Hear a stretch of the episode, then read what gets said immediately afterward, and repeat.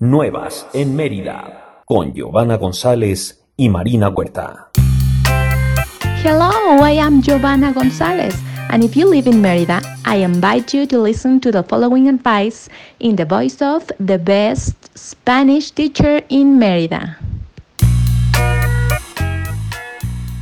Hi, my name is Hiroshi Lima, and this is another advice that no one ever asked. Today, I'm gonna talk about the fake news and how can we figure out if it's one of those or not. Let me give you some advices that I hope it helps you.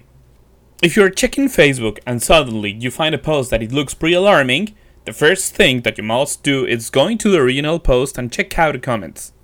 Doing this, you can see if there are people arguing if it's false, truth, or just the media that is posting is not reliable.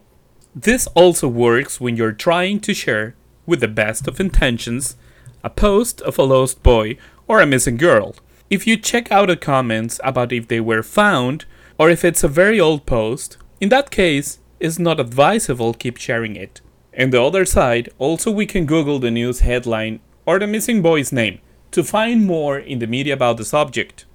Once again, we can find out if it's true, false, if the boy already appeared, or if it's just one media posting this information, and that could be a fake news. A fake news lack of trusted information that looks for destabilize, scare, or has another bad intentions. That should not be circulating on social media.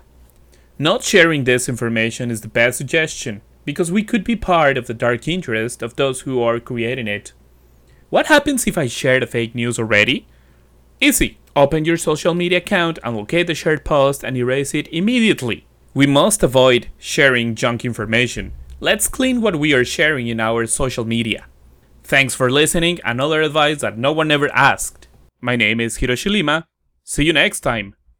Are you looking for a Spanish class? I'm a certified Spanish teacher.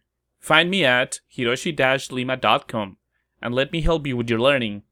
Nuevas en Mérida. Únete a la tribu.